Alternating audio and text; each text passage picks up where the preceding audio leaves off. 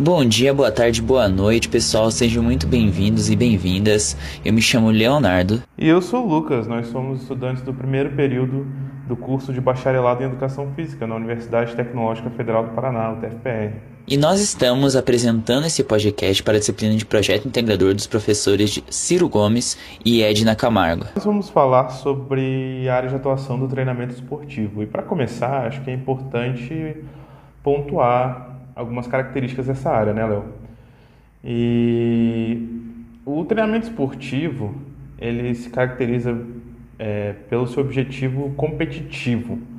Né? O objetivo desse treinamento é a competição, é, os jogos, que, por exemplo, não é a mesma coisa de alguém que está só procurando praticar atividade física ou aumentar o seu nível de atividade física ou exercícios, com exercícios físicos, né?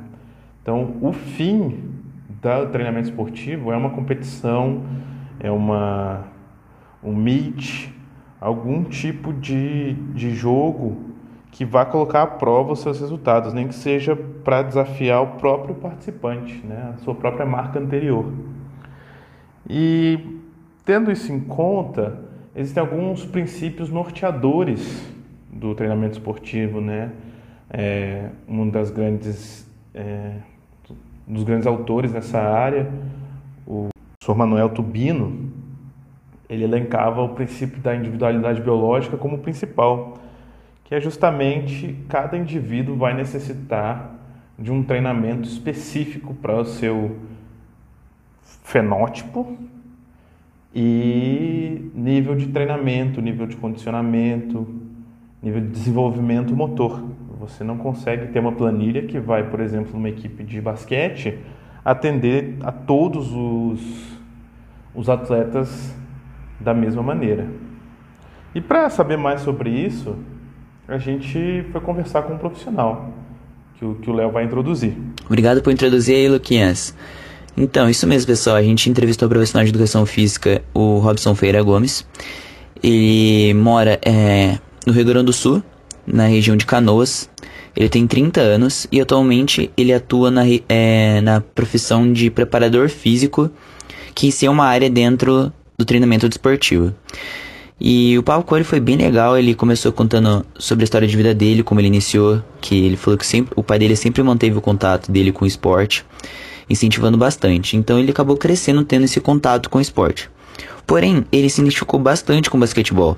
Ele jogava em, pra em praças públicas e acabava treinando bastante. E percebeu que tinha uma, uma facilidade com esse esporte, se identificava, né?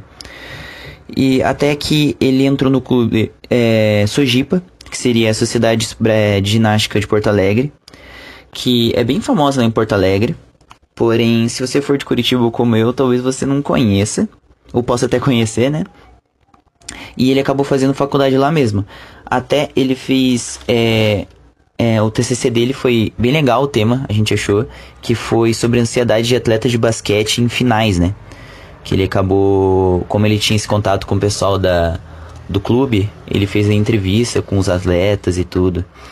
Ele também tem especialização em ciências do movimento humano, que, que no caso abrange é, várias matérias como anatomia, cinesiologia, biomecânica. Pois é, Léo, dá pra ver que a ligação dele com o esporte é muito forte, né? Então ele conta que entrou na faculdade sabia que ia trabalhar com esporte, então isso já direcionava ele para o bacharelado, né?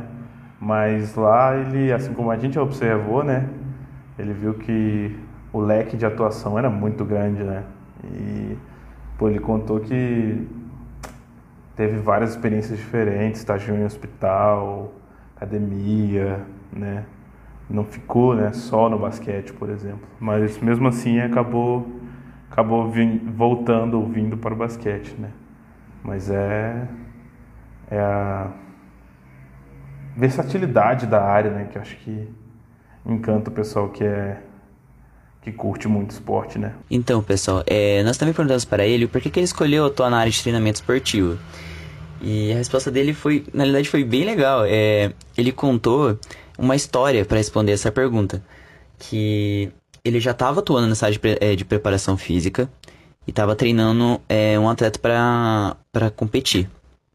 E quando ele foi competir, o atleta em si ele não teve aquele desempenho é, de pontuação, que teve alta pontuação, mas na função dele, que é para a questão física, ele acabou desempenhando, ele, ele conseguiu correr no começo ao fim. E ele falou isso com uma, com uma vontade, sabe? Então, quer dizer que ele, o, é, que o Robson, ele gosta mesmo da profissão dele. Deu para ver que ele ficou bem ansioso e ele descobriu que ele queria seguir essa área. Ele gosta de ver o, o jogador saindo bem é, fisicamente nos rebotes, no basquete. Então, ele disse que essa área é, foi é, é principal para ele. É isso aí, Léo. E o Robson nos contou o que, que é preciso para atuar no treinamento esportivo, né? A gente pode elencar como de princípio o conhecimento técnico, né? Então, ali você falou da especialização dele em ciências do movimento humano, então toda a parte biomecânica, fisiologia do exercício, uh, ele falou de infectologia, né? Então, toda essa base da nossa área, que é comum a todos nós, e além disso, você precisa do, conhecer muito bem a modalidade que você está atuando para você poder prescrever o treino do atleta, né? periodizar o treino do atleta conforme a fase que ele está. Então, cada esporte, por exemplo, tem um calendário de competição diferente. Você não pode né, ter os mesmos ciclos de treinamento para um esporte que tem um pico de demanda de performance e um esporte que tem demanda de performance mais passada durante um ano, por exemplo. Então você tem que conhecer muito bem a modalidade para adaptar o treinamento às necessidades do seu atleta. Em que fase do calendário competitivo, em que fase do treinamento ele está. Então, Luquinhas, a penúltima pergunta que a gente fez para ele é quais dificuldades que ele encontrou nessa área de atuação. E ele disse que as dificuldades dele em si, óbvio que vai, é, tem na faculdade, questão de prova, trabalho, mas na experiência ele falou que encontrou a maior dificuldade. Que é o que? Você precisa saber o que o atleta precisa, qual o objetivo dele, se é necessário aquele momento. Então, ele diz o seguinte: como você apresenta vários caminhos para seguir, é, a dificuldade é você saber qual é o mais adequado e quando você aplicar a, a forma mais adequada. Porque apresenta diversos objetivos, aquele atleta, por exemplo, é, com diferentes pessoas, com diferentes dificuldades da, das pessoas, facilidades.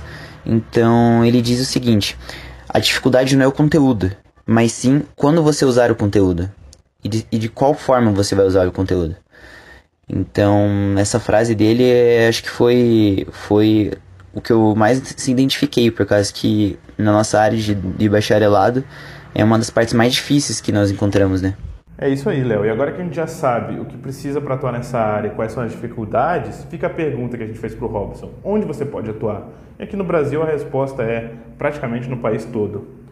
E ele acho que separou dois, dois tipos de atuação, ou dois locais para atuar principalmente. Você pode estar tá atuando em clubes ou times, ou você pode preparar um atleta. Você pode ser personal trainer de um atleta, mas que o objetivo dele é, o, é a competição. Os clubes e times, então a gente tem tanto as competições amadoras, né, os clubes pequenos, locais, quanto os, os, times grandes. Então você pode, dependendo da região do país, você vai estar ali, por exemplo, no futebol, a Série A está no Sudeste ali, né? E aí o basquete, por exemplo, é forte aqui na região Sul. Então aí você vai ter que ver se vai atuar na, na, com os amadores ou com os profissionais. E do mesmo jeito você pode preparar atletas amadores ou profissionais. Então ele mesmo né, já mandou atletas para a base de, de, times grandes, então preparou esses atletas é, individualmente para eles atuarem em algum, algum time. Então, Luquinhas, eu percebi uma coisa bem legal, é uma curiosidade em si para os nossos ouvintes aí, que ele cita que ele, ele praticava bastante em praças públicas, né? E a gente viu até na aula de História e Educação Física que teve a criação de praças de esporte em 1949, quando a gente estava passando do período da, da República para o período contemporâneo de atualmente. E aí você pode ver como que uma praça pública pode fazer o um incentivo de uma pessoa decidir o que ela quer para a vida. Se ela quer praticar esportes, se ela quer trabalhar em tal área. Então eu acho que o, nosso país, o Brasil, ele fazer mais investimentos em praças públicas de esporte só vai melhorar o lazer do pessoal, a, em si a incentivar o pessoal a realizar atividade física, né? Sim, Léo, para você ver como as políticas públicas podem influenciar gerações, né? Então, se a gente um lado pode ter é, o clube, como a Sojipa, é, iniciando o pessoal no esporte, a gente também pode ter né, o aparato público para as pessoas começarem. E, pessoal, gostaria de agradecer a todos os nossos ouvintes aí pela audiência. Ao Robson, muito obrigado novamente pela disponibilidade, pela paciência. A conversa foi realmente enriquecedora. E até a próxima.